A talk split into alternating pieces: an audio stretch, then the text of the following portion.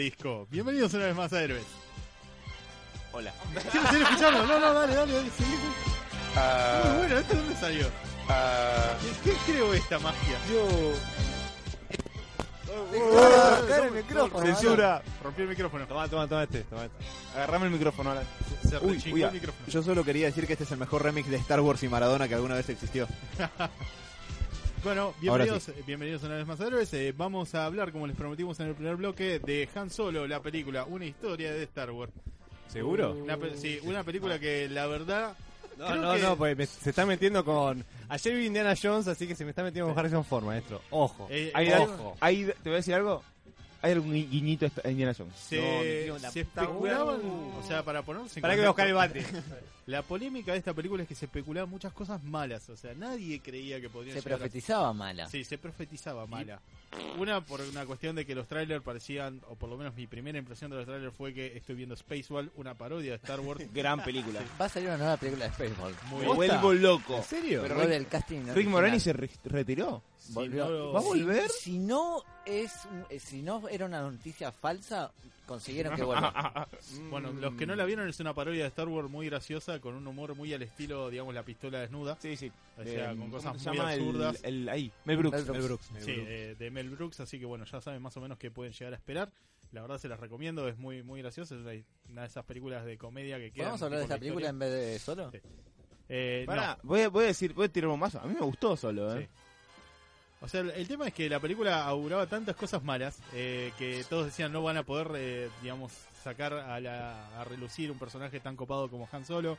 La película va a tener una historia rechota, que esto y el otro, que los personajes más queridos de Star Wars. Los directores van a hacer abandonaron la Sí, mitad de la película. También eh, hubo un abandono de, de personas, básicamente, de, de película.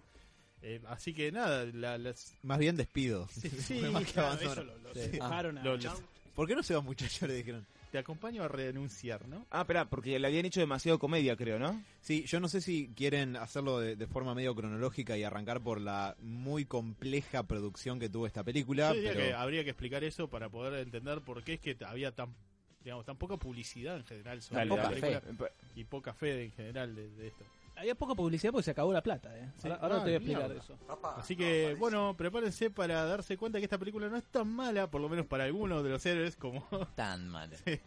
como no la se vi. la esperaba. A mí particularmente me gustó, o sea, ha tenido grandes momentos, pero bueno, vamos a explicar un poco qué fue lo que pasó con esta película de Han Solo, de la cual tan poco se esperaba y que la gente no vaya a verla por todo lo que se dice. Y como les comenté en el primer bloque, IMAX Argentina, acá en Buenos Aires, eh, la sacó de cartelera porque había muy poca gente que la iba a ver y volvieron a poner Deadpool 2. Hay que aclarar que el IMAX acá tiene una sola sala, entonces si la gente no va, Claro. se complica. Pero sí, Así que bueno, ¿Puedo hacer un Pero es un fenómeno global, ¿eh? Ahora, ahora vamos a hablar un ratito de los ¿Puedo hacer un pues. chiste? Sí, dale. La fueron a ver solos.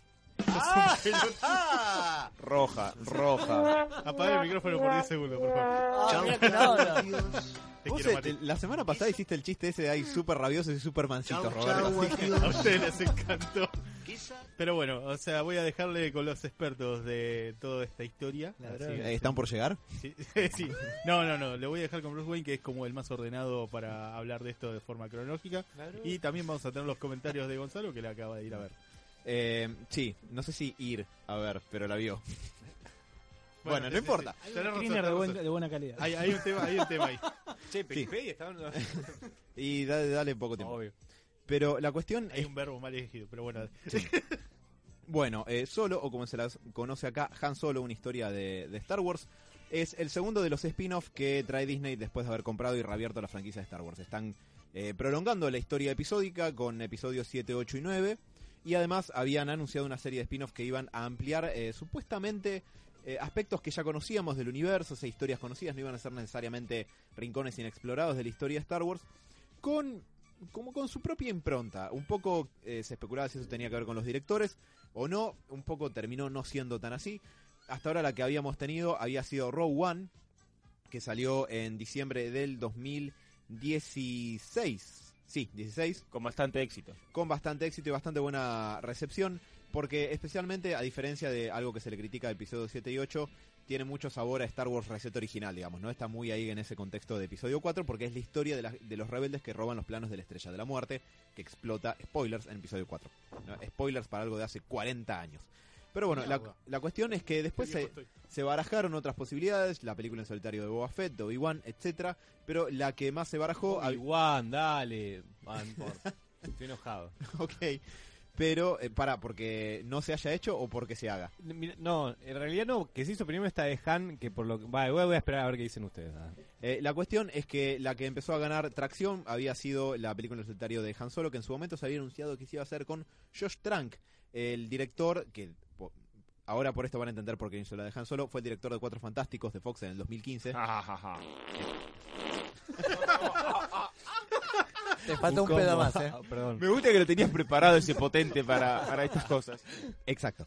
La cuestión es que, bueno, Josh Trank no solamente que le fue muy mal con Cuatro Fantásticos, sino que tuvo una relación de mierda con Fox y medio que quedó baneado en- en- como director potable para películas de, de alto presupuesto. Así que eh, la película terminó pasando a manos de eh, Miller y Lord, los eh, directores de la gran película Lego o las dos partes de, eh, acá se lo llamó Comando Especial, pero serían 21 y 22 Jump, eh, Jump Street, la que Diego etiquetó como Pestipelli en su Sí, sí, momento sí, sí, para mí sí, pero... pero son tipos de comedia. La cuestión es que Disney tiene un control bastante, más bien tiene una visión muy clara de qué clase de producto quiere que sea Star Wars y de eh, qué tono quiere que tenga. Entonces la cuestión es que los trajeron a Miller y Lord, que empezaron aparentemente a darle cierto lugar a la improvisación y a más tono de comedia del que Disney le quería dar.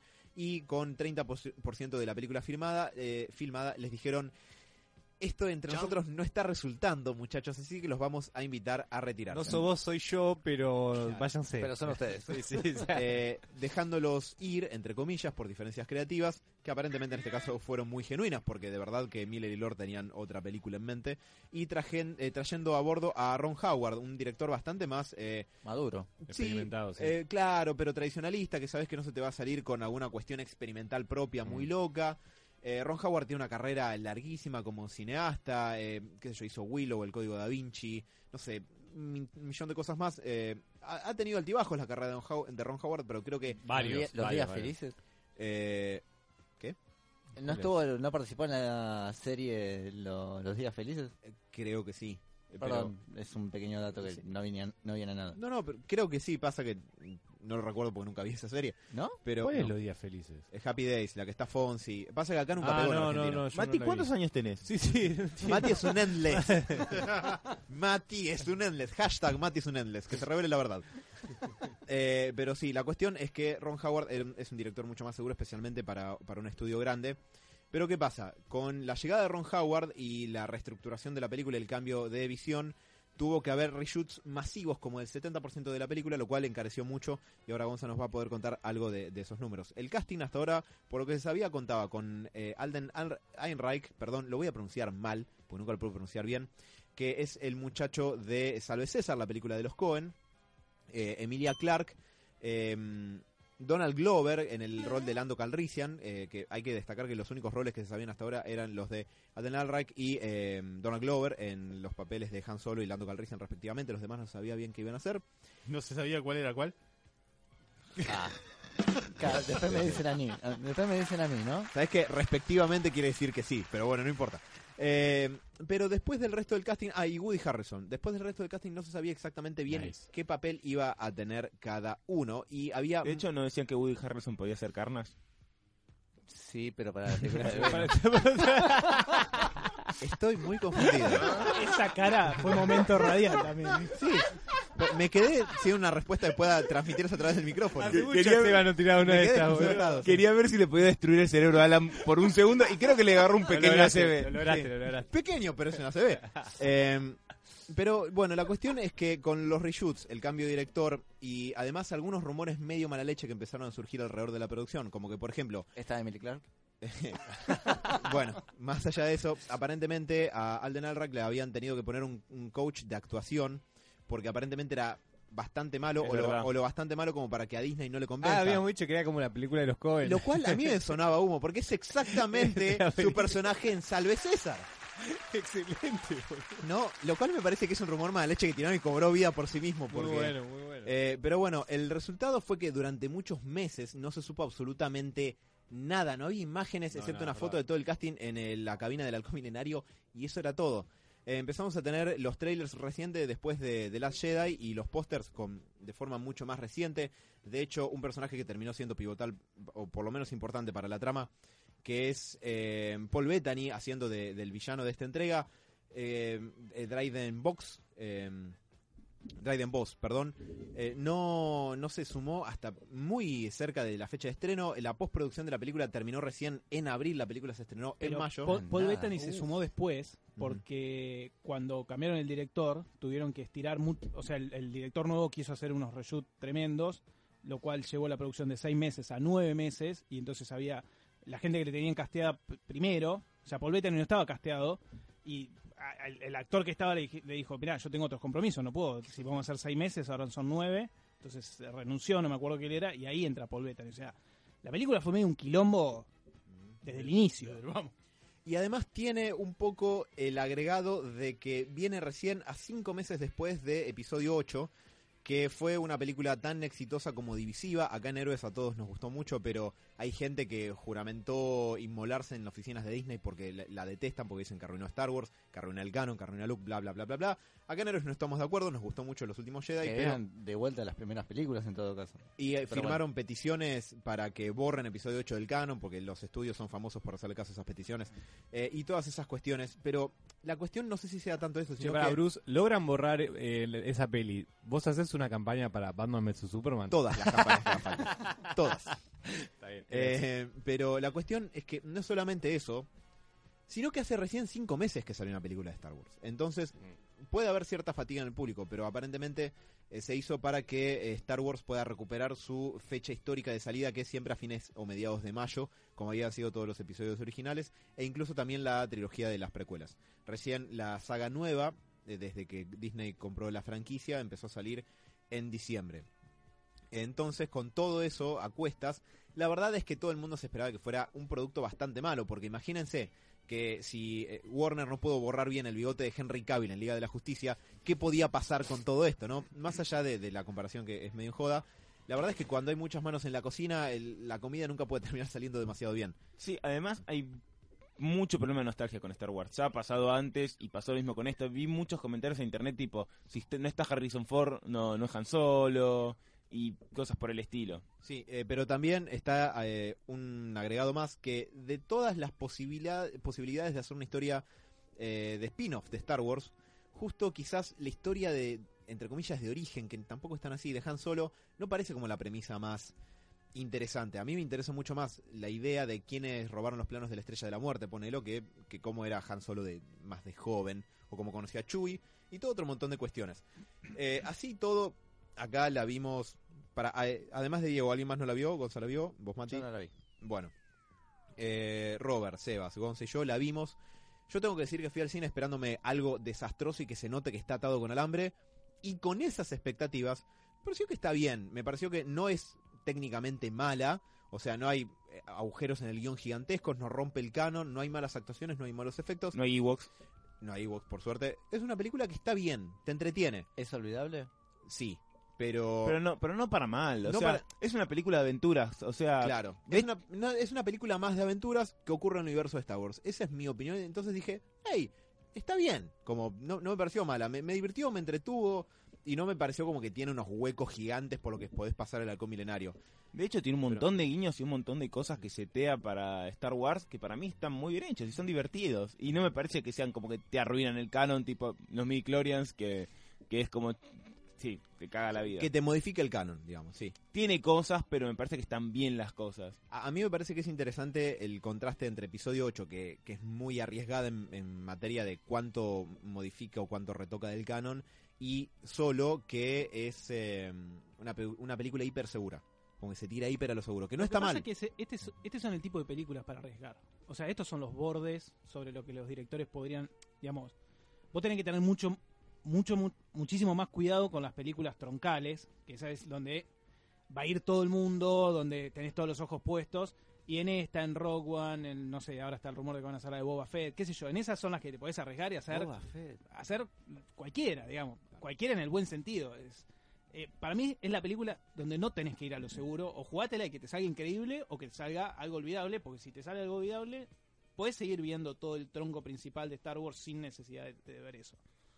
Sí, eh, absolutamente. Y me parece que se termina siendo una película que se tira a lo seguro justamente porque capaz que intentaron jugársela más con esto de traer a Miller y Lord y a Disney no le gustó y no había tiempo para hacer otra película distinta y terminó siendo algo que se tira bastante a lo seguro.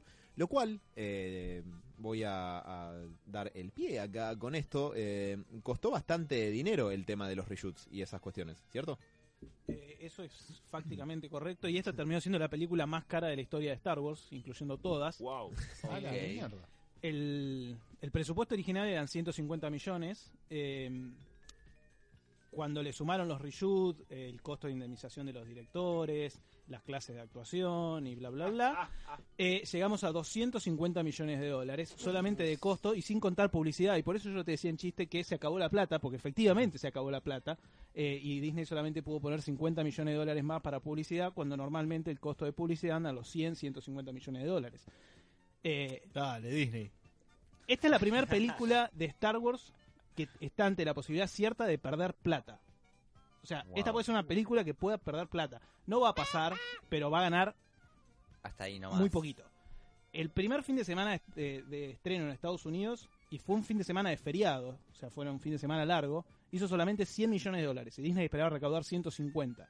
O sea, en el estreno te queda un camino largo para llegar a los 300.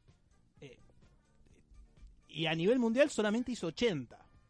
80. Digamos, por eso yo te decía, bueno, ojo lo del IMAX. O sea, es un fenómeno global. La verdad que le fue mal. Por ejemplo, Estados Unidos hizo eh, 100 millones en taquilla doméstica y Deadpool, que ya lleva un tiempito, 10 días, llevará 15 días, hizo 45. Eh, no le está yendo bien en cartelera. Está bien, no va a perder plata, o si, pero no va a ganar nada. Va a ser una película que Disney se la quiere sacar de encima, no quiere pensar en esto y pasemos a otro tema.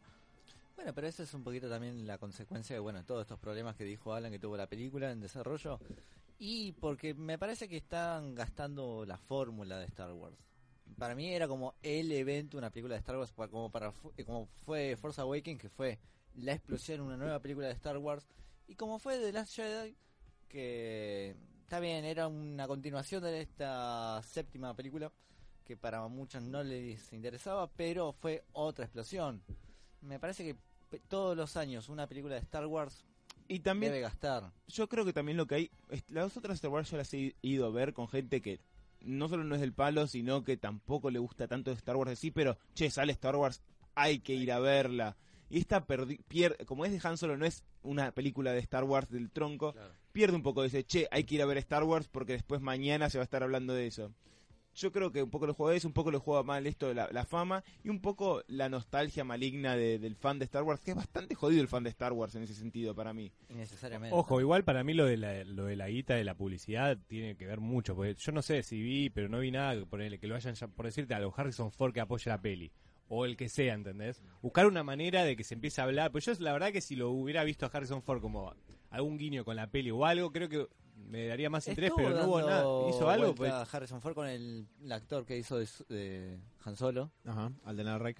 En algún que otro programa estuvieron los pero, dos juntos. ponele, pero- pero muy chico, entonces para mí eso tiene que ver mucho. Sacando que obviamente la película no, no, no, no- no pintaba que iba a estar buena, pero debe ten- tiene que ver mucho. Para mí le erró, de- definitivamente Disney le erró con la fecha. Eh, salió Sí, hace muy sí, muy poquito poco. Infinity Wars, que está rompiendo todo y Mm. todavía está en cartelera. Está Deadpool eh, y la pusieron en el medio de ahí. Por ahí si Sí. la ponían, no sé, dos meses después, ya Sí, deja capaz- pasar seis meses de, de la última de Star Wars. o sea, todavía bajó. todavía está- Mm. claro, para mí le erraron muy mal en la fecha. Sí. Eh, incluso, digamos, muy a mi pesar como fan de Marvel, eh, si ustedes se acuerdan, Infinity Wars eh, eh, adelantó una semana la fecha de estreno Por porque Deadpool. Deadpool, se le había puesto en el sí. medio, digamos. O sea, si, si el tanque grande te animás a correrlo una semana para que no, que no te compitan, y bueno, mové, no, no te cuesta nada mover solo de últimas dos semanas, porque de acá para adelante lo único que tenés es la nueva Jurassic Park, no hay Igualmente- otro también la movieron justamente porque si iban a estar pisando aún más Infinity War con solo. Claro.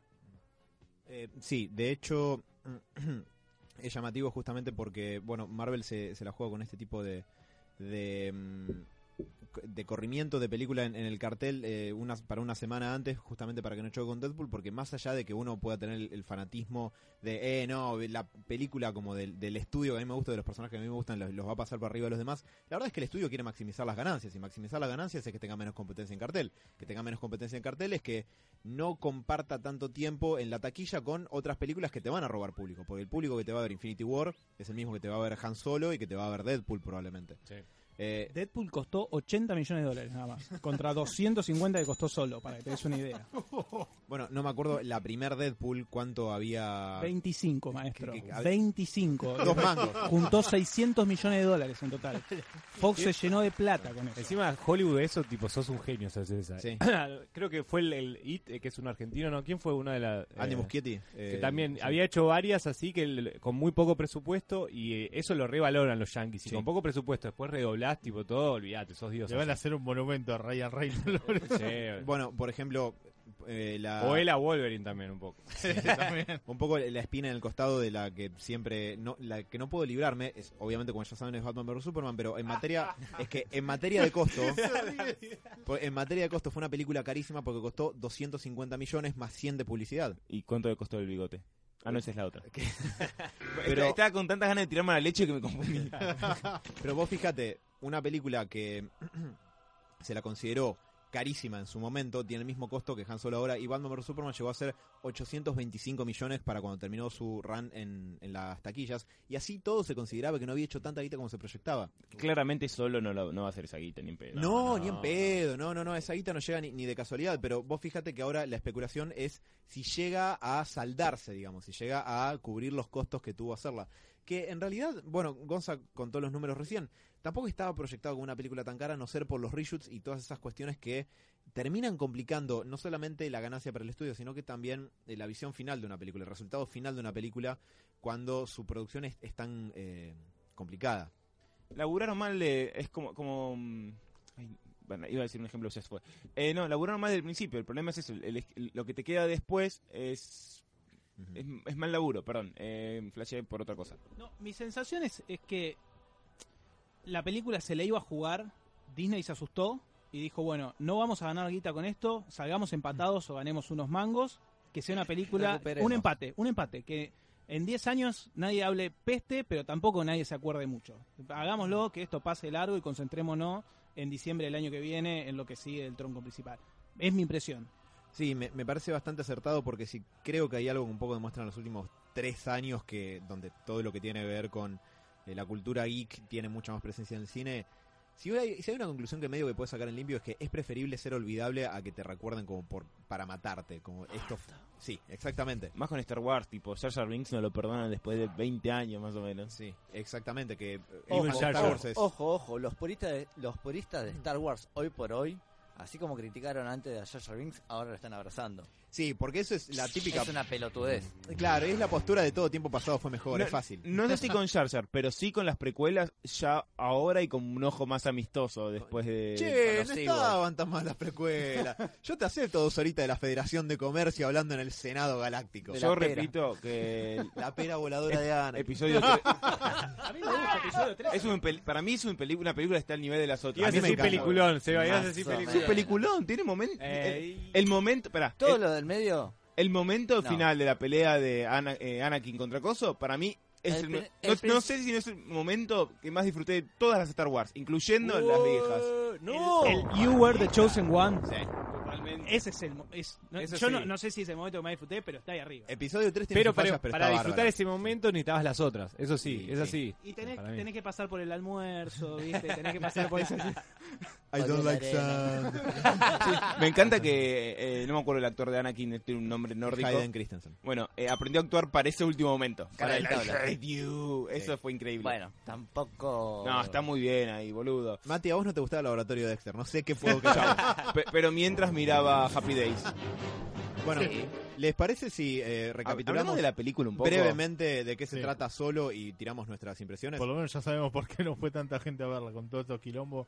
Tal Sí, cual. a mí- para mí es una lástima porque realmente no es tan mala. Es- Es, a mí me divirtió mucho y mirá que yo me embolo al, al toque de- con Pero películas. ¿Te gustó Thor Ragnarok? El problema es que No, justo, eso es justo otra pasan cosa. todos estos quilombos en una época donde casi es imposible esconder este tipo de información y todos los fans y gente que sigue estos temas es como que va a estar atento a esto. Pero mira, yo te, yo te voy, a decir, termina yo te voy a decir desilusionando. algo y voy a, voy a tirar algo que va a plantear un poco el problema que tengo. Hoy está viendo una review de... A mí me gusta escuchar tipo opiniones de gente y está viendo un chabón, no sé, centroamericano hablando de la película porque lo enganché en YouTube.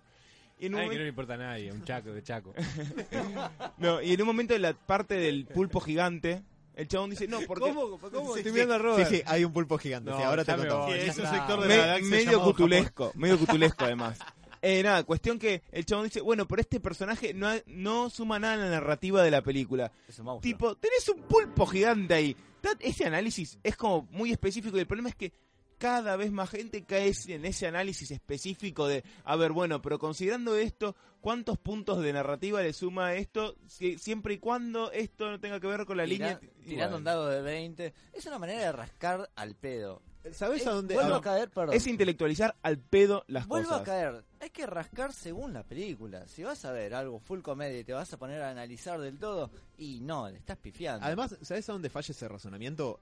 Ninguna película de Star Wars resiste eso, porque la escena, la escena del que Rancor sí. es al pedo entonces, por ejemplo. Los Ewoks icónica. deberían morir todos. Bueno, todos estamos de acuerdo Sí, que los. Ewoks apestan. Eh, hay sé, consenso de eso. para mí, eh, el momento de cuando, tipo, no, arruinaron mi, mi, mi Star Wars, yo desde que están los Ewoks en las originales, es como que es medio irremontable. Es- se quejen de Rey Pero- cuando Luke también de repente destruyó la estrella de la muerte. Pero te diste cuenta que es como. eh, es- se, se está Ah, como sí, contagiando De, de otras cosas malas, de, de otras costumbres malas. Es como.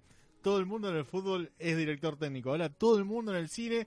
O gente que aprecia el cine guionista, es guionista. o hace un o programa de director. héroes. Ojo, Esperá, parió. pero para mí no está mal que digas ese comentario. El, pro- el problema es, yo no puedo ver una película que, que el, el personaje, no sé, no, su- no, no, no tenga un desarrollo de arco nivel 5.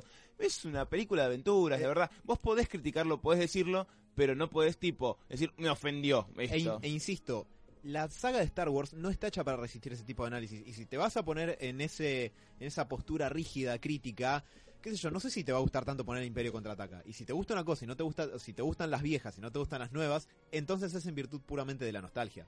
Más Sí. allá de que a mí yo amo Imperio contraataca con una pasión ciega y todo lo que vos quieras. Pero también reconozco que a veces quizás no resistan esas críticas y no está mal eso tampoco. Y a mí, y hablando ahora sí propiamente de esta película, y para empezar un poquito, fue una película que me parece divertida. Que no hay tantas películas divertidas de aventuras hoy en día que no recurren en la roca golpeando cosas, o que después caigan en una cosa media sentimentaloide al pedo. ¿Puedo decir algo? Sí. Y no sé si va a ser un tanto polémico.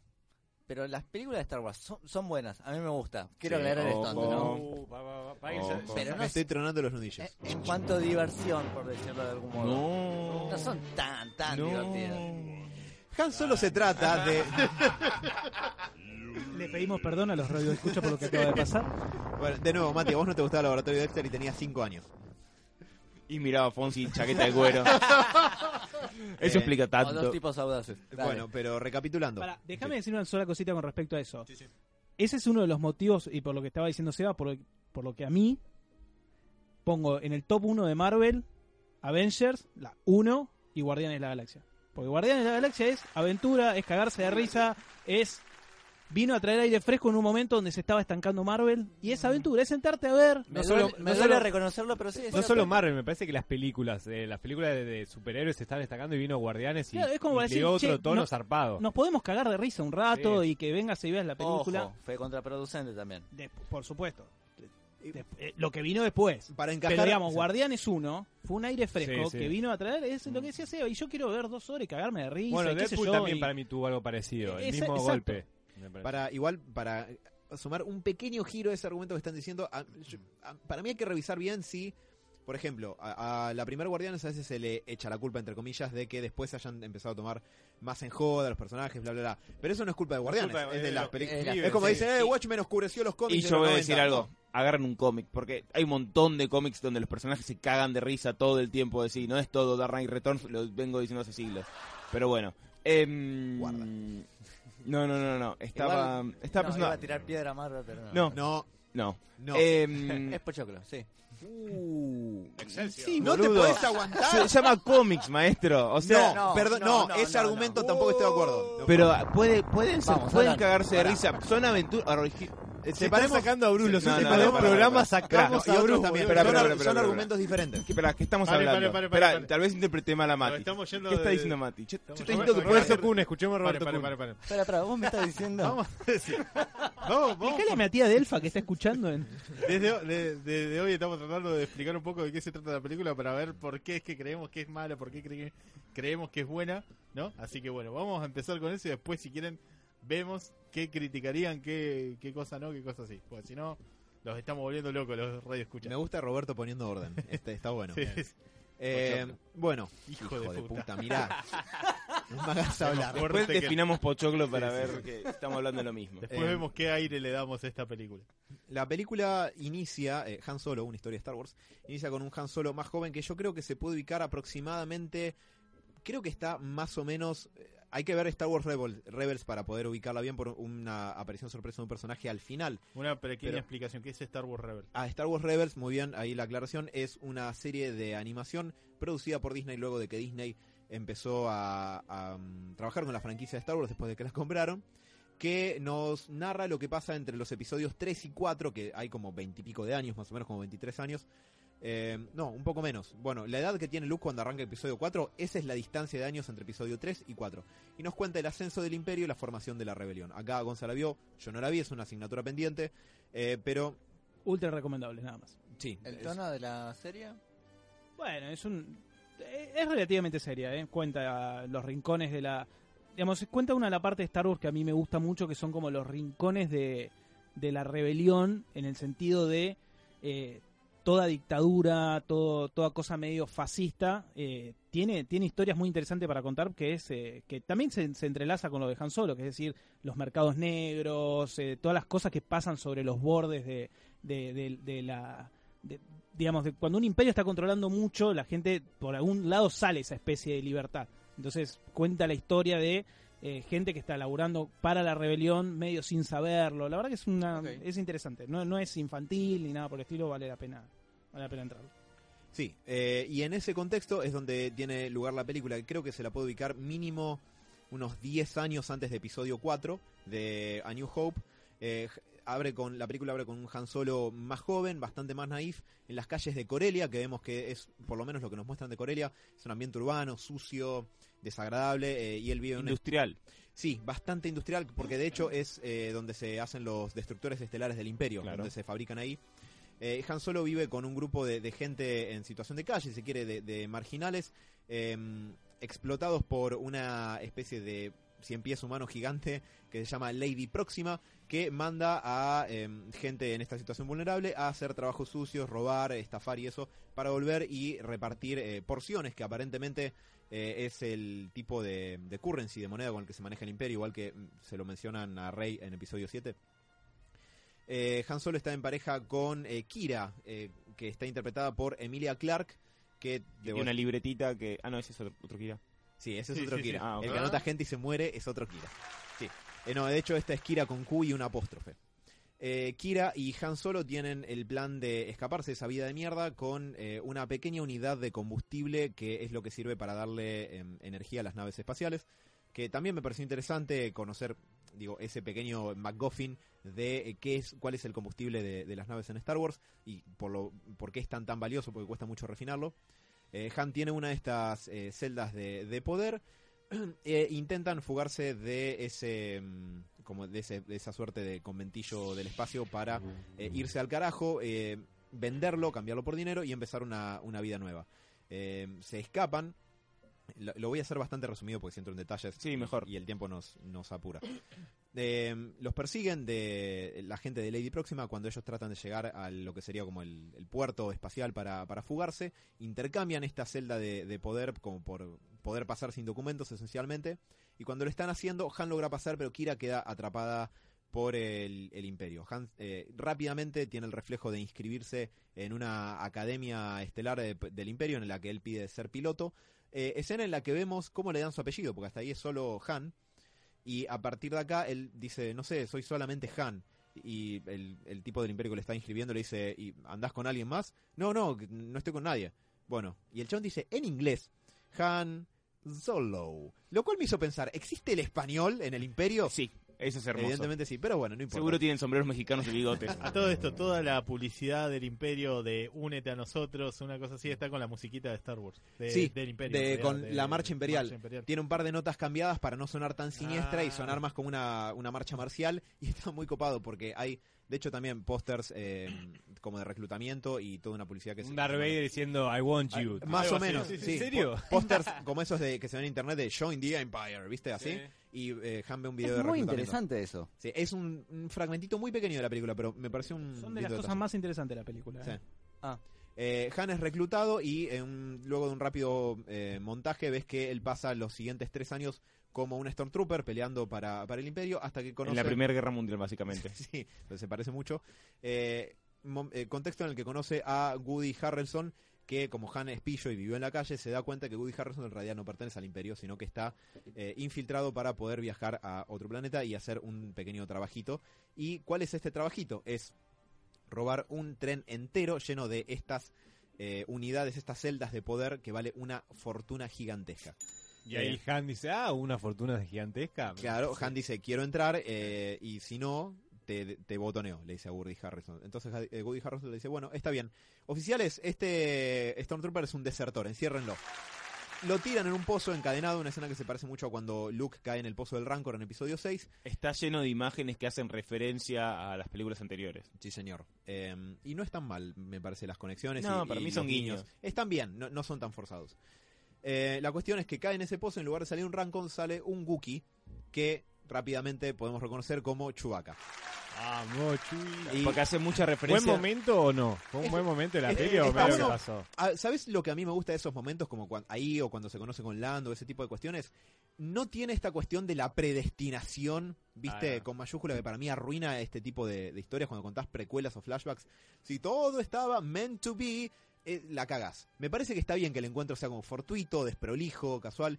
Y Han, eh, la ventaja que tiene a su favor es que él sabe Wookiee, sabe algo de Wookiee. Entonces le dice a Chuy, para, para, para, que nos podemos rajar los dos de acá. pará, pará, pará, pará. ¿Vos me estás diciendo que me vas a comer? No, eh, le dice a, a Chuy, el lugar donde me tienen encadenado es, es una especie como de pilar de contención. Con tu fuerza lo tiras a la mierda, nos podemos ir los dos de acá. Cosa que logran, se escapan en la nave con Woody Harrison y van a orquestar este plan. Obviamente, la... ¿Se escapa con Woody Harrison? Sí. ¿Pero no lo vendió? Sí, pero justo cuando la nave de Woody Harrelson se está yendo, eh, Han llega corriendo y como que Woody Harrelson dice, bueno, está bien, dale, déjalo subir. Medio que dice, no, también porque ellos eran pocos. eh, Tiene, que seguir la eh, película. No, Woody Harrelson está con dos más más, gente, y era como que eran pocos y ve que el chabón tipo le estaba de él insistir, no, yo me voy con vos, yo me voy con vos y dijo, ya fue, si, si yo acá el pibe tiene madera, me lo llevo. El Sí. nene no es ningún boludo, así que. Eh, Woody Harrelson pertenece ¿Sí a una salvo? pequeña bandita de ladrones espaciales conformado por Tandy Newton, a quien quizás recuerden de, de Westworld, y un pequeño, un May. pequeño simio espacial bastante encantador que tiene la voz de John Favreau. Au. Exactamente, sí. Eh, la cuestión es que llevan adelante este golpe en un planeta cuyo ahora el nombre se me escapa. Y el hito. ponele. Que es en un área toda montañosa por donde corre una, una vía, un páramo absolutamente desolado, pero que por supuesto está vigilado por el imperio. Ellos tratan de robarlo, pero eh, llega una... Ay, se me fue el nombre, la puta madre. El- esta facción enemiga que em, trata de eh, competir con ellos por robar este tipo de cuestiones. Eh, Woody Harrison le cuenta a eh, Han Solo que ellos están laburando para una suerte de sindicato criminal que se llama em, Crimson Dawn, que sería algo así como Alba Carmesí, y que eh, un poco están en deuda con ellos, y estos otros tipos eh, que mm, me estoy volviendo loco porque no me está saliendo el nombre y hasta hace cinco minutos lo tenía en la punta de la lengua, eh, siempre vienen a fastidiarle. En Fisnest era Ahí el, la- el personaje. Bueno, muchas gracias. En Fitness siempre viene a fastidiarle los robos y entonces, obviamente, Fitness se aparece, les caga el, el heist, el, el asalto a, a este vagón imperial y la alternativa que encuentran es eh, poder escaparse sacrificando el vagón porque si no iban a básicamente a morirse. En una gran escena o con, digamos, a nivel eh, escenario es excelente. Todo lo que es la zona esa montañosa, el tren, que parece Toda la el tren acción de, toda la, Sí. ac- la- la escena de acción es buena como escena de acción. Sí. Leí que es un poco rápido y furioso en Star Wars, pero tal vez un poco. Yo, si bien no vi la película, vi algunas que otras reseñas y como que es como muy del estilo western. eh, Asaltando Sí, un a sí, saltar sí, el tren, sí, sí, sí, tal cual. Eh, y tiene cosas de western. El- lo único que no me gustó de esa escena es el sacrificio de la, de la negra. Me pareció medio al pedo que no tenía mucho sentido, además que ella se sacrifique ahí. La negra. Eh, sí, May- es May, la, la, la- la morocha de cosas. Tandy Newton, sí. no sé. Eh, que no me cae bien en Westworld, entonces no la quiero mucho. Em, cuestión que, que nada, no- el sacrificio de ella ahí no tiene mucho sentido para mí. Y em, una cosa que después Alan me lo hizo pensar de otro lado es que cuando muere, tipo, hace una gran Thor Ragnarok Beckett y medio que no le, no le da mucha bola a, a- a la muerte y es como que a los cinco minutos está ya haciendo chistes y boludeando. Alan me hizo pensar que él siempre fue medio un garca y medio le chupó, le chupó un huevo a la piba, que puede ser real. Sí, cosa que tiene más sentido sobre el final de la película. La cuestión es que el, el asalto sale mal, eh, John Favreau y Tandy Newton mueren, desgraciadamente, y solamente quedan Gurry- Woody Harrelson y Harrison Ford que dicen, igual tenemos que recuperar... Harrison Ford. Y, perdón, Han Solo, Ojalá. wow, qué acto fallido. Ojalá. Ojalá. Pero la cuestión es que dicen, tenemos que pagar esta deuda o nos matan. Bueno, vamos a ver si la podemos renegociar. Tranquilamente solo se podría haber dicho, es tu problema, maestro, adiós. Sí, pero, pero él está queriendo, claro, él está queriendo juntar guita para Ah. poder volver a Corelia y rescatar a Kira, a su novia. Compraron su propia nave. Exactamente.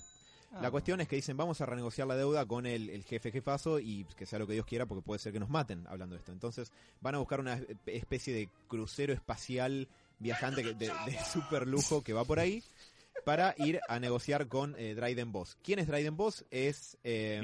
Paul Bettany, sí señor. Y cuando llegan se encuentran, para sorpresa de, de Han Solo, con que quién está a bordo, Kira, su novia, está ahí.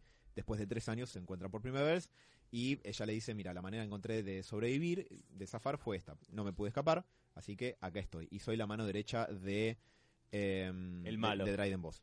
Que tiene un diseño bastante interesante, tiene unas cicatrices en la cara que empiezan como a cambiar de color cuando él se enoja. Tenía una gema. Eh, no, no exactamente. Eh, apenas llegan, muestran que él está hablando con otro gobernador local y lo mata. Ahí el toque. Sí. O sea que te dicen, che, este es malo. y es un tipo bastante inestable mentalmente. A mí me parece un personaje divertido de ver, por lo menos. Medio, eh, es bueno, la- las túnicas que tenían eran medio empresario, ¿viste? Sí. Te dan una- un aspecto tipo, medio, eh, sí, empresario, la verdad. Eh, pero bueno, les, eh, les presentan el problema que tuvieron. Eh, Raiden Boss les dice lo tendrían que haber anticipado, así que perdonen muchachos, pero los tengo que matar. Y entre la ayuda de Kira y el chamullo de Han Solo empiezan a inventarle, no, no, pero esto lo podemos recuperar, te podemos traer más combustible, etcétera, etcétera. ¿Y dónde lo van a sacar? Y empiezan, viste, como se van tirando puntas entre ellos. No, lo podemos sacar de Kessel. Sí, en Kessel hay un montón. "Mm, pero no está refinado. ¿Cómo lo van a sacar? Lo llevamos rápido a la planta de refinación que está en el planeta tanto. Ah, bueno, bueno, perfecto, está bien. Si lo pueden hacer, bárbaro, vienen con el combustible. Y si no, bueno, los mato a todos. Ustedes están al tanto de eso, ¿no? Sí, sí, no, bueno, no te preocupes que no te vamos a fallar. Entonces esto lo lleva a... En ese momento, además, Paul Bettany le dice, em, che, ok, eh, ¿te parece buen plan? Le dice a Kira, y dice, sí, sí, bueno, porque vas con ellos. Sí. No sé si era una gran idea mandarla con el tipo que se la quería comer claramente desde que entró a esa habitación, pero bueno. No sé si era tan claro, pero, pero bueno. Eh, la cuestión es que necesitan conseguir una nave, entonces eh, Kira dice, yo conozco a alguien, y quien es alguien es Lando. Lando, Calrissian, eh, que es el dueño original del Arco Milenario, una nave hermosa que él mandó a refaccionar. Único en su ser. Eh, sí, el único negro de la galaxia. No, te vas a sorprender, está lleno de negros la película.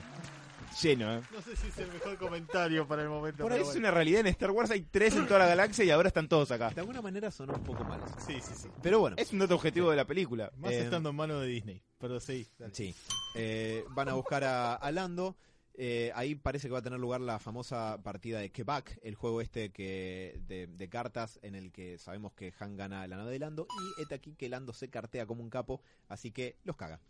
Dato Y- de color, y gana eh, eh, Han no tiene una nave para apostar y para apostar eh, menciona una, una nave muy buena y todos dicen que uy, qué buena. Esa nave es la nave que usan en Rebels. Ah, mira. Está lleno de esos guiños chiquitos que cada tanto tiraré alguno, pero son muchos.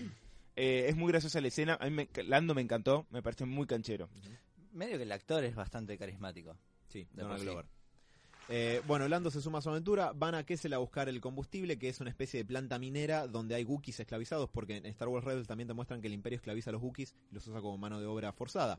Wow. Sí, eh, así que se meten, se infiltran, Chewbacca se corre ahí para liberar unos Wookiees en el momento. Estoy contando esto muy resumido por el tiempo que tenemos. Em, y eh, ahí tienen que escaparse de Kessel, que es un lugar que está en el medio de un único camino para llegar, eh, que hay, por el que hay que atravesar un montón de nebulosas muy complicadas y muy em, llenas de tormentas eléctricas de- del espacio, con llenas de, escombros y todas esas cuestiones. Cuando se están escapando de Kessel, eh, aparece un destructor imperial que les bloquea el paso. Entonces Han dice, no se preocupen, yo tengo un camino. eh, y corta camino por el medio de la nebulosa, lo cual... eh, no sé si conocen el, el famoso gag de Star Wars de que le dicen a Han Solo que es famoso por haber hecho el Kessel Run en menos de... en 12 parsecs. Sí. Bueno, la gente siempre se cagó de risa de eso porque es es un gag que porque está medio mal, en realidad el parsec es una unidad de distancia, no es de velocidad. Entonces si vos le decís a alguien, ah, y si, es como si yo te hubiera dicho, vos fuiste el tipo que hizo de Buenos Aires a Mar del Plata en 400 kilómetros. Sí, todos llegan de Buenos Aires a Mar del Plata en 400 kilómetros, es la distancia que hay. Bueno, acá lo que te muestran es que en realidad eh, el Kessel Run, que a español siempre se tradujo como la carrera de Kessel, no es una carrera, es un camino, y en lugar de los 20 parsecs que tiene de distancia, Han lo hace en 12, y por eso es legendario, porque hacerlo en 12 parsecs implicaba cortar camino por el medio de un campo de asteroides y de un hoyo negro y un calamar espacial gigante que vive ahí y come cosas y naves y eso. Un dato que no creo que no mencionaste es que Lando tenía de compañera A L3. L3, que es una robot negra feminista. Androide Sassy. Sí. Eh, con mucha actitud y que está todo el tiempo queriendo liberar a la gente. Cuando rescatan a Chewie, eh, libera a los androides. Ya, ya habían, te habían contado antes que era un androide que quiere liberar a los androides y la terminan bajando. El tema es que además este androide tiene la mejor carta de navegación de toda la galaxia adentro de, de ella. Lo cual es importante ahora. Sí, ¿por qué? Porque muere a balazos cuando se están escapando de Kessel y dicen, bueno, para salvarla la conectamos, descargamos su, su mente al halcón milenario, lo cual eh, retconea cuando eh, le hablan al halcón milenario o Han dice que tiene el mejor sistema de mapas de la galaxia o le dicen, vamos chica, no te rindas, es porque tiene la personalidad de un droide mujer, También eh. Citripio en un momento dice que tiene un idioma muy particular, una forma de hablar muy particular. sí, que es medio boca sucia también, Mm. porque tiene la personalidad así de una negra sassy y se la pasa hablando de la liberación de los droides y todo eso, es- es, es muy gracioso. Bueno, eh, se escapan con el... se escapan con el, combustible, llegan al planeta donde se refina, que está relativamente cerca, que la única manera de llegar era a través del Kessel Run. Y eh, después de, llegar con el halcón milenario hecho pelota, llegan, refinan el, el combustible, entonces mandan a llamar a Dryden Boss para que se lo lleve. En ese momento son alcanzados por eh, personaje que me olvidé el nombre, Nest. Eh, eh, espera. Eh, los Cloud Riders creo que se llaman ellos. Perfecto. Y Eris Nest, ¿no era? Sí, digamos que. Ness. No, ese es otro. Ah. Heliopes. Tampoco. Eh, que en ese momento se quita la capucha y revela ser una chica de unos 14 años que cuenta su backstory. ¿Cuál es su backstory? Es que en realidad ellos están queriendo siempre frustrar los, eh, los crímenes, los heists de Alba Carmesí, porque Alba Carmesí le vende todos sus recursos al imperio. Trabajan con el imperio. Todo este tiempo Han y Woody Harrison estuvieron trabajando para los malos, indirectamente. Y Emilia Clarke también. Bueno, obviamente eh, lo que sigue después es una serie de revelaciones de eh, yo te traicioné, entonces vos me traicionaste entre Woody Harrelson que los intenta vender a ellos cuando ve que Han empieza a arrepentirse de trabajar para Alba Carmesí, dice, no, para Alba Car- Carmesí es el imperio, son los malos, yo me alío con, con Nest, que son más copados porque no trabaja para el imperio. Woody Harrelson se da cuenta, lo deschaba con Dryden Boss, tiene lugar una gran pelea gran en la que Dryden Boss muere a manos de Emilia Clarke y eh, Woody Harrelson se escapa con el combustible y la guita. Han lo alcanza. Donde y- Emilia Clark y el personaje de Emilia Clarke, Kira y, Dry- y Dryden Boss muestran mucha habilidad para pelear. Sí, bastante. Que tiene que ver con también un background de Star Wars, con un estilo de pelea medio loco. Que sigamos. Sí, ahora no me acuerdo el nombre, pero es un estilo de pelea que existe en el universo de Star Wars al punto tal de que tenía un videojuego en su momento. Claro. Los maestros del De pito, sí. Qatar, no sé cuánto. Bueno, la cuestión es que una escena muy del Far West, eh, Han Solo lo confronta a Woody Harrelson eh, y mientras, Woody- mientras están intercambiando diálogos, Han en un momento es como que lo primerea, ¡plá! y lo baja de un balazo. Él dice, eh, Woody Harrison creo que le dice algo así. Bueno, hay una lección todavía que tenés que aprender, algo Sí. así. Y Han Solo le mete un tiro. Eh, haciendo referencia. Y No también solo ahí eso. Han disparó primero. Claro. Han disparó primero. Han le dispara sí. al tipo antes de que termine de hablar. Mm. Que Woody- es un poco No, el, sí, sí, el eh, lo que pasa en New Hope. Claro, que en la- cuando remasterizaron eh, New Hope, Hacen que el, el- que Grido dispare primero para que Han no quede tan mal y acá medio que lo arreglan un poco, lo emparchan, mostrándote que Han dispara primero, siempre. Eh, sí, además, eh, Woody Harrelson se le dice, tuviste buenos reflejos porque está a punto de matarte.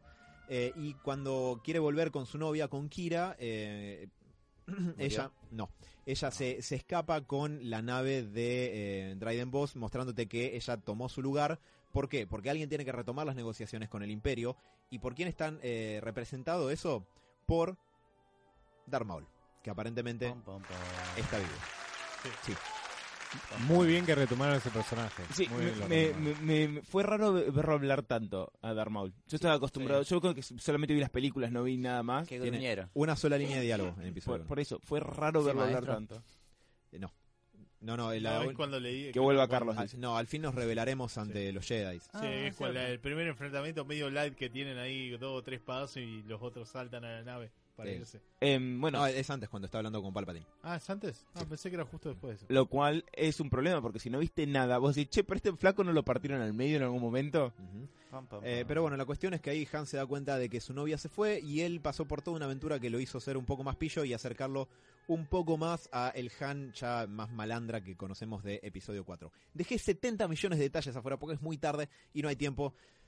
Y Eh, eso, un poco- esencialmente se trata de eso. Un poco la película juega con esto de Han buen tipo o Han chanta que dispara primero. Y bueno, pero siempre. Siempre Han fue Han eso, me parece. así. Está pero, bien, ¿no? bueno, pero justamente por eso la película juega con esto. De hecho, Kira todo el tiempo le dice, vos en el fondo siempre sos el buen tipo. Y Han decide eh, siempre, eh, decide por ejemplo al final ayudar a, a los- a los- a esta gente. Que hay otro detalle que creo que no mencionaste, pero es re importante. Han en algún punto ayuda a formar la primera alianza rebelde. Porque cuando termina, eh, el líder de... Ay Dios, este, este, Ed- Edris... De las rebeldes. Sí, de los rebeldes, eh, le dice, bueno, ¿sabes lo que vamos a hacer con esto? Bueno, vamos a empezar a armar una resistencia porque para, para pon- ponernos un poco a los abusos y no sé qué, y te muestran como que Han, en realidad, nada, esto, empezó a form- eh, es un- eh, dio el primer punto a pie para que se arme la rebelión. Eso me hace un poquitín de ruido. No sé. Es un detalle, a mí no me O sea, parece es mal. energía Pero para eh, naves que la gente no tiene. Indirectamente, no, no estaba mal. A mí No está está bien. mal, está bien, o sea, además está muy bien como juega todo, este- todo el tiempo con esto de que Han es un poco un chanta, pero también a la vez Es eh, un tipo bueno. es un tipo bueno. Medio Robin Hood, ¿no? Como esa cosa Sí, sí, de... sí, tal cual. Además es un detalle de la vida real, porque se fijan, por, por lo menos en el siglo XX, todo lo que tiene que ver con eh, guerrillas y subversiones y esas cuestiones, en algún momento necesitaron financiarse fuerte, tienen como un No. disparador de de dónde sacaron la, la guita. Y acá la rebelión también necesita recursos. Eh, espera, y faltó otra escena. Cuando termina todo esto, Han eh, va a ver a Lando de vuelta y, y lo abraza, medio que dice, che, hijo de puta, me dejaste abandonado. Se abrazan como cuando se ven Eso en- les quería preguntar. que La relación, después si puede- me pueden contar En un poco la relación entre Ahí Lando te y cuento. él. Eh, se abraza, medio que el otro dice, no, no, bueno, me dice, pero me tenés que dar mi parte, no sé qué, se empiezan a joder. Han lo abraza y se ve que tiene un dispositivo acá para agarrar cartas, eh, Lando, y le saca la carta que tenía Lando ahí, que era con la que le había ganado, haciéndole trampa a él. Ah, Y entonces Han le dice, bueno, te juego de vuelta a la nave. Y medio que sí, que no, que no. Empiezan a jugar. Y, mm, y nada, Lando se está mandando la parte, están jodiendo porque Lando estaba seguro que se iba a cartear de vuelta. Han hace la jugada y Lando medio que eh, se ríe, mete la mano abajo, abajo de la mesa y ves que le cambia la cara. Y, y como que lo mira a Han y se da cuenta que lo, lo cagó de arriba de un puente. Y bueno, le termina ganando la, la nave al halcón milenario. Vamos, Han. Está bueno porque es una pelea entre casi dos chantas en casi toda la película. Es como Sí, sí, sí. ver quién es más vivo que el otro. Y, digamos, está muy bien representado. Para mí, el personaje de Lando es como muy gracioso en ese sentido. O sea, se nota que sos un cagador. Pero sabes hasta dónde meterte y dónde no. Tiene Y- código. No, dentro y es buen tipo, porque por ejemplo el androide a L3 la, la requería. Eh, Te dan a entender que garchaban en un punto. sí, es medio raro. Sí, no es sé. como extraño. Sí, como que Lando es, es un bon vivant. Entonces, en un contexto como Star Wars, donde hay tantas especies y todo, como que todo bicho que Iba a hacer camina. un chiste, pero no sé, no sé si es zarpado, en- inclusive. Por las dudas, no. ¿Le cambiaba el aceite? Iba a decir lo No, mismo. no, no, Estaba no. por eso iba a decir lo de Eh, medirle el No, aceite. a ver, No es tan terrible. ¿qué, qué está bien y qué está mal? Emilia Clark, a mí el personaje. eh, Los perso- empecemos por Han, que se le dio con un caño. Para mí no es tan mal. A ver, no va a ser Harrison Ford. Tenés que arrancar desde eso, obvio. Si, todo- si vos arrancás, che, no es Harrison Ford, y va a perder siempre. No hay manera. Sí, Y- obvio. pero Han, el carisma de Han, ¿no es el mismo carisma de Harrison Ford? El carisma de, Han cuando tiene 30 años, tal vez sí. Pero el carisma de un Han a los 20, tal vez era más boludo. Yo qué sé. Pregunto. A ver, No- sí, pero a, a ver, decir, no no a ver, vos no podés agarrar a Harrison Ford y hacerlo joven. No, no, aún no tenemos la tecnología. Tal vez en 10 años sí. Y lo van a intentar y quedó mal, así que no lo hagan Sí, sí, más. sí. Em, ah, un detalle que iba a decir que no me quiero ir sin decirlo es que eh, cuando están peleando en donde este Dryden Boss, el capo malo, eh, tenía tipo un lugar muy cheto, entre los tesoros que tiene ahí dando vueltas, tiene el, el ídolo de Indiana Jones. Uf, sí. Esto es muy bueno. Además, otra cosa, cada vez que Han Solo dispara, pone la pose de Han Solo en todas las películas. ¿Posta? Toda esa Sí. pose así como, eh, voy a disparar. Tiene un montón de guiños, por ejemplo, em, Beckett es el pri- eh, le da el arma de Han Solo, Beckett Sí. es el personaje de Woody Harrelson. Claro. Le da su blaster. le da el blaster, el, en un momento está desarmando un, ar- un arma, se la modifica y le dice toma este blaster. Pero, por ejemplo, el blaster se, se lo tira así como si nada. Si vos sabés que es el blaster de Han Solo, decís, ah, mirá.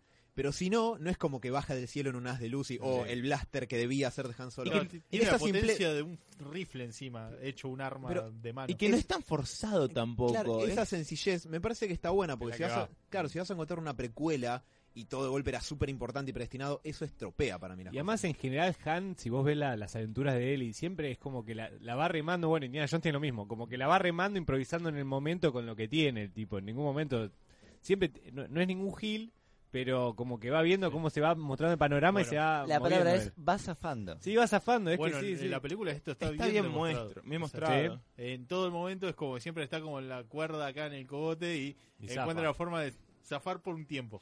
Y bueno. Si se cumple, se cumple, zafo del todo. A ver, Mm. y si bien no es Harrison Ford, esto aclarado por vez número 2000, es canchero el chabón. Sí, y sí. es, es canchero. Para mí Garpa eh, eh, te, te da esta cosa de buen tipo, pero medio malandra. La relación con, con Kira está muy bien. La actua- eh, Emilia, Emilia Clarke Eso me- le iba a preguntar, ¿qué onda la actuación de está muy bien. De hecho, me- es raro porque me di cuenta que odio mucho a Daenerys y no a ella. Eh, Yo pe- pensé lo mismo. Kira me, me cae bien, me parece que ella actúa bien. Que, es muy linda chica. Sí, mucho más de, de morocha que de albina Totalmente. megalómana. Pero me, me cayó bien Kira, me parece que está bien escrito y está bien ejecutado y po- por ella está bien actuado. La vuelta al final está bien. Eh, más allá que leí también gente que dice, ah, me la re venía a venir. Ok, ¿qué querés? Wow? Hacer un perdón, análisis, señor. maestro. Pero. Yo pero- no sabía que ibas al cine a predecir película, la puta que te... Perdón, Oh. perdón, perdón, perdón. Saqué. Puta es la palabra que querés censurar, parió, no hay tanto Sí, sí, problema. sí, sí. Eh, no, es gracioso. No, no, es increíble, la gente ahora va al cine a predecir películas. No, mío, pero, pero eso que sé, a ver, a ver, eh, para mí está muy bien. eh, ¿Para qué van, no? Si todo pueden quedar en todo lo que es Chuy también me gustó a mí. eh, Lando me hizo reír mucho. eh, y es que, para mí, a ver, no es una Lo película. más flojo, lo malo que. Lo más Ah, la, perdón, la música, Bruce, la música, ¿qué onda? La música arranca medio genérica. No la hizo John Williams ni en pedo. No, No, eh, la música, a- ahora no me acuerdo quién la hizo, Mm. pero la música arranca con medio genérica, película de acción genérica, y me, conforme va avanzando, o por lo menos esto me pareció a mí, me puedo Sí. estar equivocando, a medida que va pasando empiezan a aparecer no solamente más los temas de Star Wars, sino más utilizados como temas de Star Wars, porque antes de eso parece una banda sonórica de acción genérica, Mm. banda sonora de acción genérica, y eh, llega, la- o sea, esa cuestión va escalando, va escalando, va escalando, y por ejemplo, cuando están haciendo el Kessel Run, que quizás pueda ser la fanfarria del halcón. eh, claro, esa, la escena de persecución de, de episodio 4 cuando el halcón milenario está tira- eh, tiroteando con los TIE Fighters. Sí. Bueno, que no la voy a tararear porque la Hacé, destruyo. Dale, dale, dale. No. No. Pero en, es- y en ese momento es como, bueno, esto se siente como Star Wars, ¿viste? El halcón milenario siendo perseguido por TIE Fighters con esta música de fondo está muy bien. Eh, y tiene, tiene esos momentos. A mí lo que me gusta es que te muestra rincones del universo de Star Wars, que es lo que me gusta de estas películas de, antología, que no ves en las películas episódicas, la parte más sucia, más bajada a, a la calle, o como decía Gonza, la cuestión más periférica que tiene que ver con el mercado negro que se genera a partir de que hay un control tan férreo como el del imperio, los tratos que se hacen por atrás, incluso con el imperio a veces. El, único- el- el doble agente, ¿no? Como Sí. negociador. Que eso lo habíamos visto en la última película ya, en la de. Star Wars, en el canon original ya se veía un poco eso. En, de la Jedi. La Jedi. Mm. Pero también, eh, quizás si tuviera que señalar algo que no está tan bueno dentro de eso sería que, me parece por una cuestión presupuestaria, eso que te muestran igual se siente como chico de escala. Nunca ves el espacio abierto, gigante, limpio, ni los sets son tan grandes, ni siquiera los digitales, Mm. excepto quizás el de la montaña. Eh, y eso tiene un poco que ver con lo que, hasta dónde se llegó a hacer en postproducción. Eh, tuvo que ser algo menos ambicioso. Quizás en eso. Pero los paisajes, eh, lo que ¿a eso te Sí, referís? es una locura. Claro, Sí. pero Ah. están buenos, pero El te dan la sensación de- está muy bien para mí. es que están buenos, pero te dan la sensación de ser más pequeños en escala. Como Me- me parece- más cortas, ¿entendés? Como O, nada. por ejemplo, cuando Han está peleando en esa en- en- para el Imperio, eh, está todo oscurecido por humo, nu- Sí, sí. nubes, no Ahí ves sí. muy lejos en el horizonte, Pero- viste, las cosas salen como de la niebla, le pasan por al lado a Han y se vuelven a meter en la niebla. Ese esa sensación como de opresión. sí. O cuando están robando el combustible en Kessel, eh, todos son pasillos angostos y chiquitos porque es una, es una mina. Entonces tiene esa sensación como de un ambiente más pequeño. Mm. Eso quizás es lo único que no está tan copado. Que sé que es por la cuestión presupuestaria, ¿no? Y, y eso, Sí. pero... ¿Vos, Gonza, qué, qué te pareció? Ah, más o menos. Para mí es un gran me la película. que- o sea, es. Eh, eh, bien, me pero por eso te preguntaba. No, no, no, por eso es. Ni, ni me, ni lo me volvió loco, ni, ni, ni la odié. Es un. Es un me. Es para pasar un rato, está shampoo. bien y. Sí. es un- está ok. va- no, no. Si no pueden ir al cine, no pueden pagarlo, Me no pasa nada. las ganas de ir al Eh, cine mañana. ¿Qué sé Sí, yo? bueno. O sea, es, a ver, no está mal, no, no vas a sentir que perdés el tiempo, es una aventura, es para es para pasar el rato. Voy a hacer una pregunta. Sí. Por ahí, no sé si para ir cerrando o. Bueno. ¿Amerita cine? A ver, depende qué pienses como merita cine.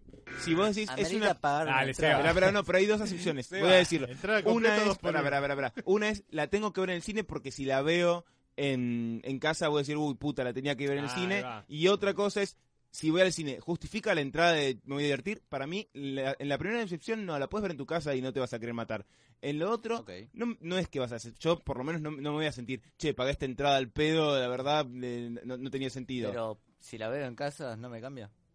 A ver, tiene, tiene escenas lindas. Esperá, que te digan que sí, ¿no? En realidad. No. Quiere ver, ir, no quiere ir, quiere que. Está resignado. La verdad, yo la pasé muy bien, la pasé mejor. Eh, a, a ver, a mí me gustan estas películas de aventuras. Realmente es algo que para mí falta en el día de hoy, películas de aventuras. Sí, la- porque yo eh, la- perdón, ayer vi Indiana Jones de nuevo por no sé cuántas veces la, la última cruzada y pensaba lo mismo. No hay buenas buenas películas de aventura. La Antes había un Cage. montón. Pero ni si, a ver, pero ni siquiera malas. por- es lo que yo siempre jodo. Que la- yo las de Nicolas Cage, las de Eh, la, la búsqueda del tesoro, buena. yo me las paso muy bien. Y yo quiero ese tipo de películas. No, no, no son una obra de arte, pero la paso bien. Mm. Si no, las películas de aventuras que tenés van más a, la- a los tiros y a los revólveres y a las explosiones.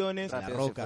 No, Sí, pero sí, todo, ese, ese sí, tipo sí, de película de mucho revólver, mucha arma y mucha explosión que a mí no me llena, a mí me llena más tipo, ¿qué pasa? ¿Quién se pelea con quién? ¿Quién está aliado con quién? ¿Qué están buscando? ¿Cuáles son sus objetivos? Aventuras más clásicas. Claro, que, que se pierde. Para mí, si le tengo que rescatar algo a esta película, es que recupere un poco de eso, de lo que no hay mucho. Es una aventura tipo más de película de los 80 o, o por ahí. Va, igual Star Wars eh, entró siempre como película de aventuras en, en algún punto. en- entre, entre todas las cosas que toca, para mí sí. sí, sí, en Para mí- algunas cosas sí. En, todas las películas tenés persecuciones, tenés guerras, tenés, me parece que todas... No digo que sea lo único que diga Star Sí, Wars sí. aventura, no. Pero para mí entra en algún punto en- por varias cosas. Tiene cositas. Yo diría eso. A ver, no, si, no, no te vuelvas loco de si no la puedo ver, che, me voy a sentir mal porque nunca vi, el- no la vi en, giga- en, en- en pantalla grande. Pero para mí, si estás aburrido y tenés ganas de verlo, garpas, pero totalmente. Yo la pasé bien y mirá que hay un montón de películas que son gigantes, que a todo el mundo le gustaron, de Revenant. Y me volé en el, en el cine, pero asquerosamente. Em, La forma del agua. Uy, Dios, pero se la bajé, así que que la chupen. Eh, Aprovecho. Espera. Sí, sí, pero lo quiero del todo. No, no sé, dejémoslo ahí. Es Eh, polémico del toro igual. japonés, eh, otra cosa, tengo ganas de ver más de esto yo. Esperá, quiero la respuesta de... Ok, es, Perdón. pero esta continuación de va lo mismo. Ah. Yo tengo ganas de ver más de esto. Quiero ver qué onda con Han Solo. Ah, porque termina que Han Solo va aparentemente a buscar a Java. Porque hay un gran negocio en Ta- Tatooine. No sí, va. Que se, está, Vaya. que se está armando en Tatooine, sí. Claro. Vaya. Eh, yo tengo ganas de ver a Han Solo haciendo cosas ahí en Tatooine, viendo los primeros laburos O sea, que hace. El primer laburo y la cagó. Eh, más o menos. Em, Y es muy Han eso. o, o, o qué onda con Darth Maul ahí siendo líder de... Para mí es un piecito, un guiño para una futura película. No, pero Porque eso lo van a tener que resolver de alguna manera. Dep- depende cómo, ¿Cómo- cómo que sí, que después de dar Maul diga no... Y tiraron el guiño de que está Darth Maul, si bien también es un guiño por lo que me dijeron que está en la serie de Rebels. No, y en los cómics En hay los cómics muchísimo también de hay Darth bastante- Maul. Aunque los canons, eh, todo el Sí, el universo universo expandido, expandido. le pegaron Y una pero retoman, te, te fijan qué onda. Eh, nada, yo eso, yo el problema va a ser ese, el problema es que la guita es lo que va a terminar determinando. A mí me gusta, me, me divirtió y me gustaría ver más de estas cosas. De hecho, a dif- diferentes maneras, pero es una de las películas de, de esta última camada que mejor la pasé, porque me divertí mucho mirándola. Eh, repito, no me, no me cambió, no, me- no me hizo ver la fuerza diferente, tipo, y no me hizo preguntarme, che, ¿quién es Snook? ¿Qué, qué- qué es Plagey? No sé qué. No va para nada por ahí, pero me divirtió. Eh, a mí me, me parece que está bueno ver este tipo de aventuras de Han Solo. No sé si el cine sea el vehículo, porque tiene que tener otro arrastre en el público, y claramente esta película no está logrando tenerlo, pero este, ahí coincido con lo que dice Sebas. Está bueno el tema del cine de aventuras en eso. A mí me, como película de aventuras, para mí, a mí me cumplió, me entretuvo. Está bien que fui con las expectativas bajas, pero y eh, capaz que eso contribuyó al disfrute, pero está, está bien, es divertida, está buena.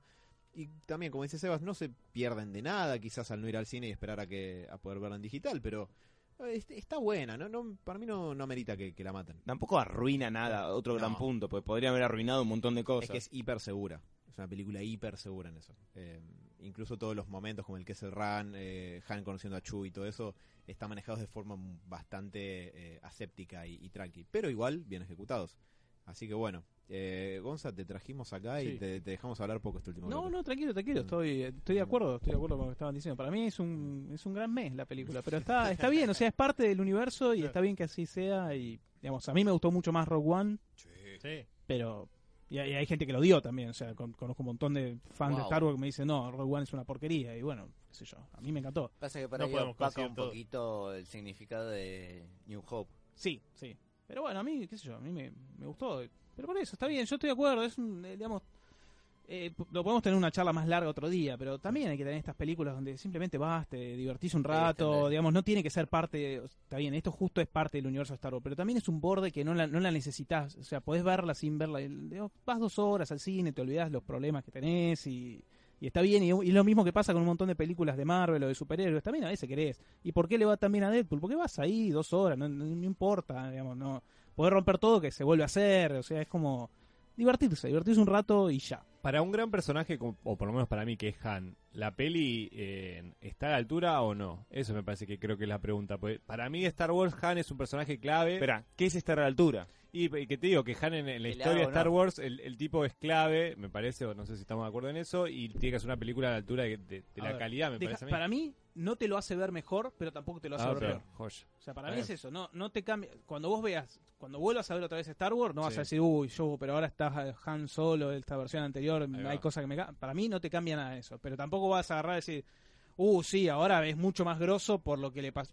Para es mí que en es- realidad es- era eso. A mí me gusta mucho el personaje que dije, lo- es medio los orígenes de él y saber, bueno, cómo conoce a Chuy y esas cosas están buenas. Si O sea, querés, me- todavía me no hizo nada saber. explosivo, digamos. No, Nada- si querés podés ver un poco eh, cómo se fue formando esta, esta dualidad de buen tipo pero medio garca al mismo Sí. tiempo. También la relación con las minas, por la relación con Leia que es media rara, también puedes ver que la primer mina con la que está hiper enamorado lo cagó de arriba de un puente atmosférico.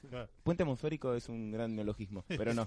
Eh, Sí, Es es una aventura de un Han primerizo, me parece. Sí. Y, en, y en eso garpa. Y como dicen los chicos, ni te lo arruina ni te lo pone por allá arriba. A ver, si están en duda, yo por mi parte, si están en dudas eh, si, de si ir al cine o no, a causa de todas estas críticas y todo lo que hablamos previamente, la verdad no se van a decepcionar si van. Vayan confiados que no la van a pasar mal.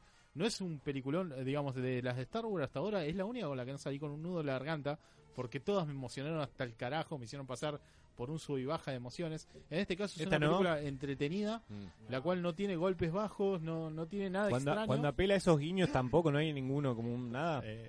Pero podés, eh, digamos, podés encontrarle un gustito por encontrar cositas, digamos, de, de las películas clásicas, del personaje en sí, que puede ser a futuro Han Solo. Y, digamos, eh, en mi opinión, una cosa mala, lo único es que se abusaron demasiado con esto de la respuesta de I know. O sea, cuando le, cuando le dijeron un par, hay dos o tres veces que le preguntan algo a Han, sí, sí, lo sé. Como por ejemplo cuando Lando le dice te odio. No sé. Sí, pero yo registré esa vez sola. ¿Sí? Hay dos veces más. ¿Sí? Sí, hay, sí, me hay saltó la muchos alarma. diálogos que, que, que- que se Sí, pero repiten tal- y tal son vez guiños, pero... Es como Para una mí son frase- boludeces. Sí, es una, una frase muy particular que por ahí dice, ah, la dijiste otra vez. Sí, yo registré el I hate you, I know con entre él y Lando. Y Sí. si no, vayan al cine porque si no el niño Disney se pone triste y que no Sí, gana sí, plata, sí, por sí. favor. Y ¿eh? los van, a, los van a quemar a todos, como pasó con muchas cosas. O pero bueno. congelan. Sí. Como está, como les digo, sí. Si la verdad están en duda por toda esta, esta cosa medio rara que salió antes de la película, vayan confiados que no la van a pasar mal. Si fueron a ver Batman vs Superman. Sí, la verdad, tienen una oportunidad acá por lo menos. Cagaste. Acá Chao. por lo menos van a estar bien. En fin, ¿alguna otra otro comentario antes de cerrar el programa que quieran mencionar sobre la película? Te quiero. ¿Vas a ir al cine? No sé. Diego. Te Si va Mati, voy. Vayan, los el dos 2 por 1 juntos, ahí está el dale. 2 por 1 sale el 2 tengo por el 1 dos por ya está. The Gay. Ones. tenemos, una, ci- tenemos una cita, Diego. Me gusta, Yo, Vamos, yo- vamos yo los se los dos. paso, yo les paso el 2 por 1 Va. Uh, Qué lindo. Yo se las bajo si quieren. Bueno, bueno, ahí está. esperemos que les haya caído un poco de luz con respecto a todo lo que trajo esta película de Han Solo, de Star Wars, eh, de parte de todo el equipo. Espero que hayan disfrutado del programa, señores Radio Escuchas. Y bueno, nos estaremos escuchando la semana que viene. Gracias, Gonza, por volver. No, gracias a ustedes. Eh, esperamos con ansia las salsas caras. Que Sí, sí, sí, ya, ya voy, bien. voy ya a tener bien. que comprar pollo de primera para probar eso. boludo. Estoy, estoy temblando, boludo. Voy a- Si, se me quieren- llega a caer si una. quieren, hago pollo frito. Se me llega a caer una. Uh, obvio. Vamos a comer pollo frito Voy a traer servilletas. Todo garpa. Eh, gracias, Alan, por ser tan ordenado siempre con respecto a estos temas. No, Para- gracias a ustedes. Gracias, Mati, por hatear todo. Ey, yo no gesteo todo. Te Y vean días felices, chicos. Bueno, lo decimos. Gracias, Sebas, por todo ese aporte rondonero que tenés. Voy a empezar a investigar a Mati porque cada vez me da más miedo. Y bueno, gracias, Diego, por musicalizar todo este Gracias, evento muchachos. semanal. Eh, nos vamos a ir con un tema un poco extraño que elegido fue elegido por mí. Mm, No, otra no, vez Coldplay, Robert. No, no, no es Mm. nada raro. Es un tema que salió Ellos para. No, no. Es un tema que salió para un videojuego de Star Wars, que ya saben que de Star Wars salió de todo, pero un juego particular De de. Kinect en el cual vos tenés que bailar música. Ya sé, es un hijo de puta. El tema se llama I Am Solo y espero que lo disfruten. Nos escuchamos la semana que viene. Hijo un de abrazo puta. grande.